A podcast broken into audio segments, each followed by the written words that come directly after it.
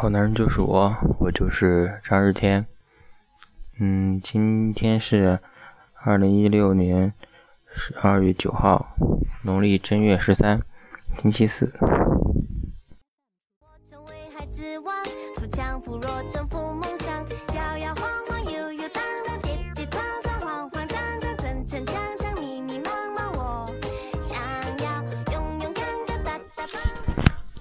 今天是第十四期节目的录制，中间有很长时间没有去录，嗯，是因为在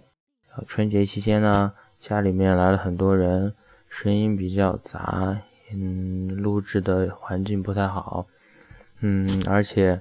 呃也来了朋友，呃，同学比较多，就出去嗯和他们玩，所以就是啊。拖更了很长时间吧，其实觉得很对不起大家，嗯，嗯，其实很感谢大家对这个呃电台的一些呃欢迎和喜爱。虽然说我的嗯录制不是很专业，但是呃嗯要相信我，我会把它一点一点变得嗯更专业、更好听一些。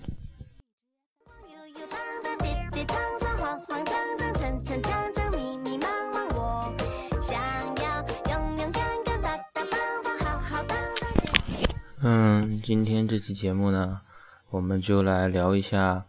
呃，在春节期间，你的亲戚朋友们来到你们家，啊，问了什么问题啊？啊，你得到了多少压岁钱啊？啊，现在我们就聊一下这些东西。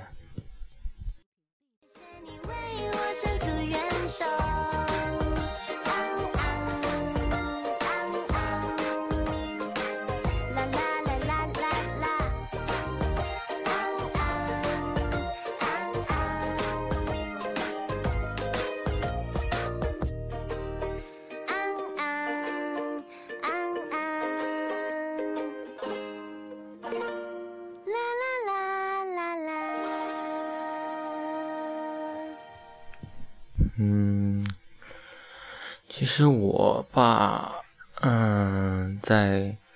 春节期间亲戚朋友来也没有问我什么，主要是我的哥哥，因为他，嗯，要快要订婚了嘛，所以说一般都是去问他，所以把火力很好的吸引开了，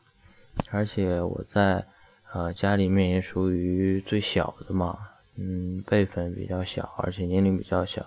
所以说我这边嘛，他们还是不会去问一些问题的，但是我哥就不一样了，他呢，也就是啊，快到适婚年龄了嘛，所以说很多的亲戚朋友就去问，啊，找没找女朋友啊，嗯，然后工作怎么样啊，然后考公务员啊，就反正很多很多事情都要问，反正我现在就很庆幸啊，我还是大学生，所以说。问我的其实很不多，只是问一下学业而已，所以说，啊，过年对于我来说还是比较欢乐的。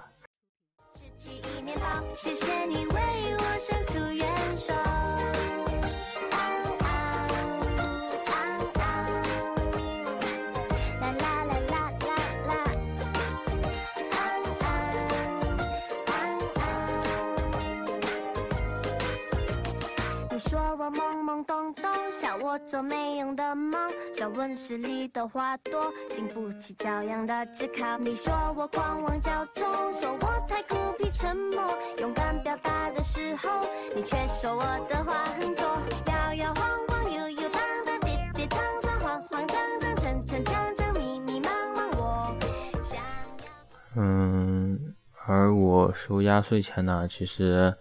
也就是长辈给，所以说。嗯，其实也不算很多，啊，压岁钱呢，啊，其实就是在上大学之前呢，都是一律交给家长，到了大学之后才有自己的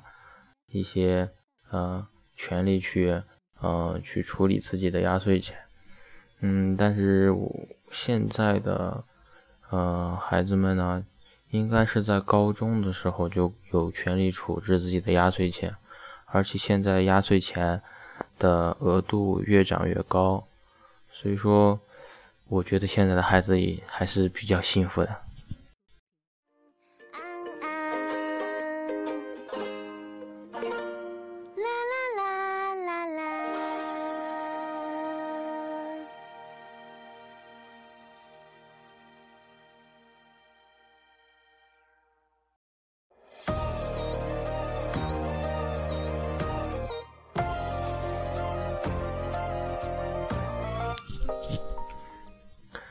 嗯，而现在，呃，其实同其实那些孩子们其实不懂得去如何呃花这些钱，我也是，像我现在也是不知道如何去处理这些钱，所以的话，呃，这些钱有时候还是当做大学的生活费来用的，嗯，没有去做其他的一些用处。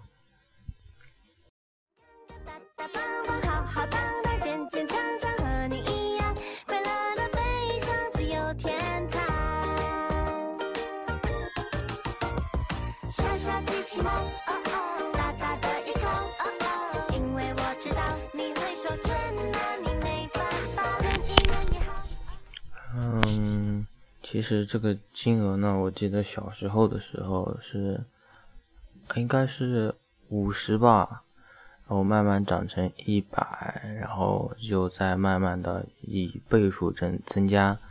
然后到后来的话就涨到的数额就比较大，而现在呢。呃，像我哥他们呢，虽然说我也成年了嘛，虽然说成年了，但是压岁钱还在领着。呃，没有结婚的话，我们这里是应该是不会停的吧。嗯哼，但是我不知道其他地方呢是怎么怎样一个去呃发这个压岁钱啊，有什么样的习俗？嗯，其实压岁钱呢，呃，在古代的话是一个有有一个故事来的。呃，而这个故事呢，其实有很多种版本，嗯，但是我听说的版本是这样的。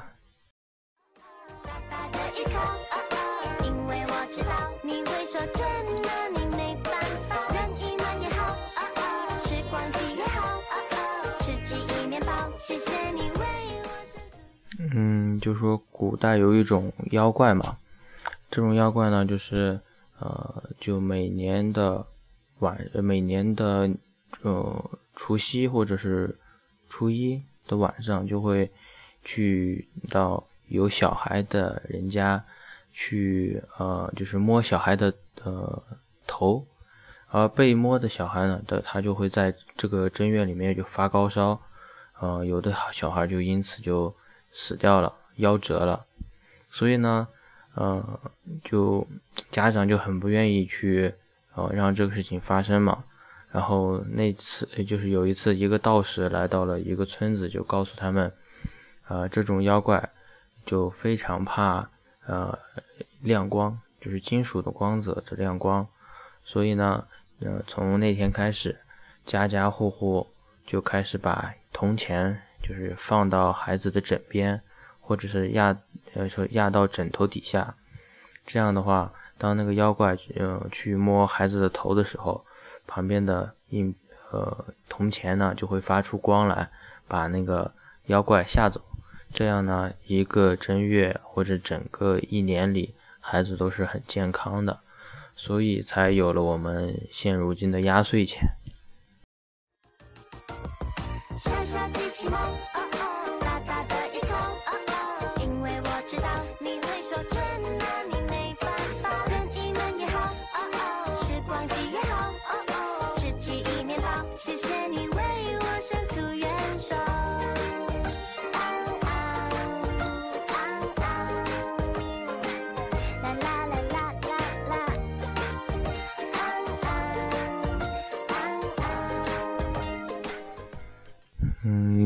所以说，哼，我们也要感谢一下这个妖怪。如果没有这个妖怪的话，我们是没有那么多压岁钱的。但其实这也是一个传说嘛，就是呃，人们对孩家里孩子的一种祝愿，祝愿家里的孩子呃学业有成，然后健健康康的呃成长。所以说，呃，嗯，钱无关多少。只要有一个祝福在里面，还是很开心、很快乐的。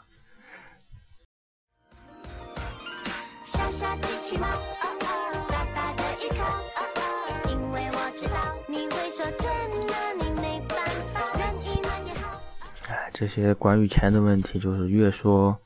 就越严肃了。啊，所以说啊，这个钱的钱的一些问题就直接跳过去，我们就聊一些其他的东西。啊，就是最近啊呃，好像春晚大家讨论的还是蛮多的。但是我觉得吧，今年的春晚，嗯，其实没有我想象中的那么好看，嗯，也是应该是大家平常看的一些综艺节目多了之后呢，嗯，就觉得现在的春晚其实没有多大的一些变化，就像现在的苹果手机一样，它的变化就是越来越少了，嗯，符合观众的口味的地方也就很少。嗯，所以说看着呃春节联欢晚会的话，他们的一些嗯感觉就不像以前那么吸引人了。但是这个习惯呢，还是嗯没有办法去改掉。我们还在还是一直在除夕晚上都要看着嗯春晚去度过，然后一直等待着呃十二点钟声的敲响。所以说这个节目虽然说没有那么吸引人，但是在嗯，起码在呃父辈，就是长辈这一代里面已经割舍不掉了，就是每年都去看。如果今年不看的话，就会觉得少点什么。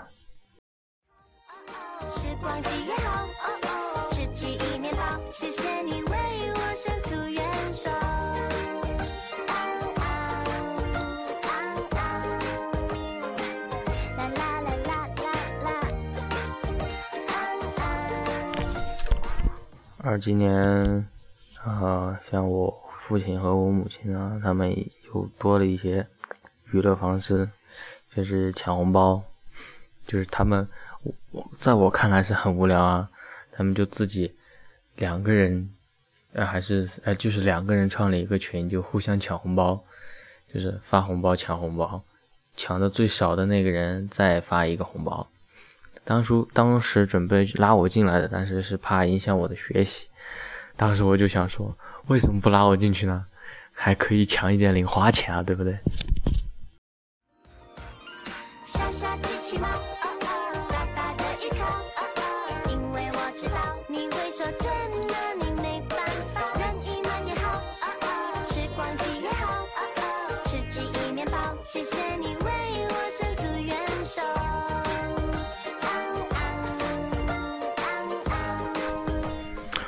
嗯，而现在，嗯，家族的一个微信群的，就是概率也是很高的。像我们家族群就是起的名字就是张氏家族，啊，其家还有还有就是阖家欢乐这样的一些，啊，一些呃群名字吧，就是微信群的名字。那天我在电视上看到了一个呃户外访谈节目。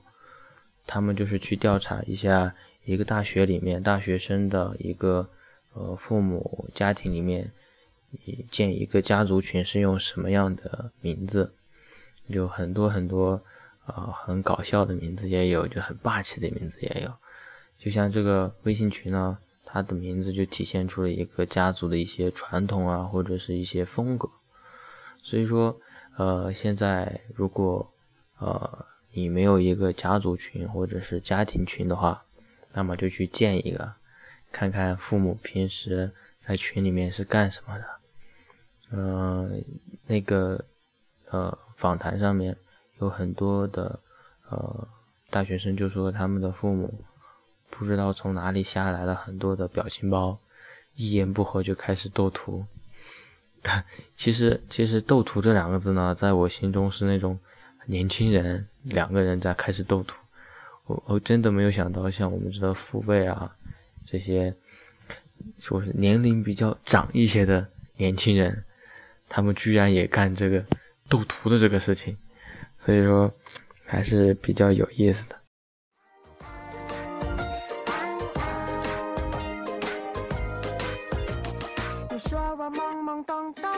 我做没用的梦，像温室里的花朵，经不起朝阳的炙烤。你说我狂妄骄纵，说我太孤僻沉默，勇敢表。嗯，而且建一个家庭群呢，是你有一个很方便的与家人沟通的一个环境。因为像学生，就像大学生，有的是在外地读书嘛，呃，嗯，家里可能对你的一些生活都不太了解。但是你要是建一个家庭群呢，你们可以时不时的在群里面，呃，冒泡一下呀，活跃一下，这样，嗯，可以促进你和父母的一些沟通，让父母更了解你，也让父母不觉得孤单啊，嗯，也可以让父母，呃，了解你的近况，这样他们也会很放心你在外面。如果就很长时间不联系他们的话，他们会担心你们的。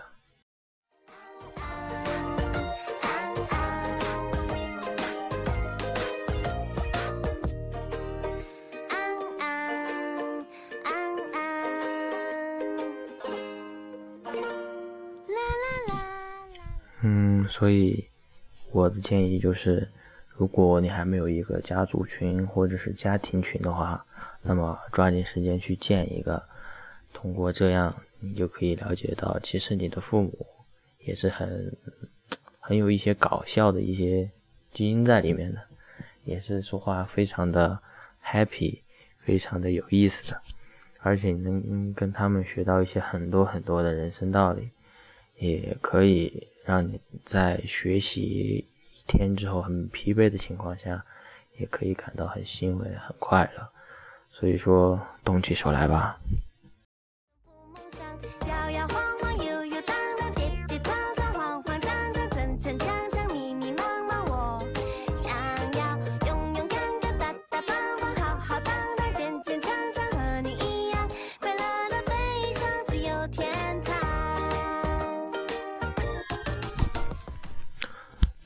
小的时候，父母是我们的叮当猫，想要什么跟他们说，他们都会送到我们面前。嗯，不管是多么无理的要求，他们都会笑着，用不同的方式，用他们聪明的智慧，去让你开心，去让你快乐。现在我们长大了，父母。其实变成小孩子了，嗯，那么就让我们变成他们的哆啦 A 梦，变成他们的口袋，尽量的去满足他们。父母要比我们小的时候更容易满足。嗯，当你离家久了，回去帮他们扫扫地，帮他们做做家务。为他们做一点力所能及的事情，哪怕是简简单单的做一顿早饭，他们也会非常的感动。所以说，加油吧，为你的父母多做一些力所能及的事情，因为一年三百六十五天，你有多一半的时间在学校里面，而真正和父母。相处的时间真的很少，嗯，为父母多去做一些力所能及的事情，多孝顺一点。他们提的要求其实不是很多，嗯，就是让你在家多陪陪他们，因为回来一次也不容易，待的时间也不是很长，嗯，所以说不要和他们顶嘴。虽然说有的时候。啊，会就是年轻人嘛，拧不住，所以说顶嘴的时候，你也要就是那种很可爱啊，就是像开玩笑一样，然后之后就去缓和一下，因为见一次真的很不容易。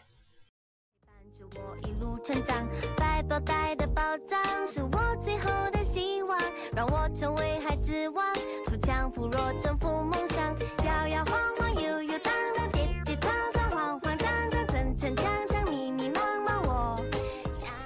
们的节目就到这里，还是那句话，晚安，好梦。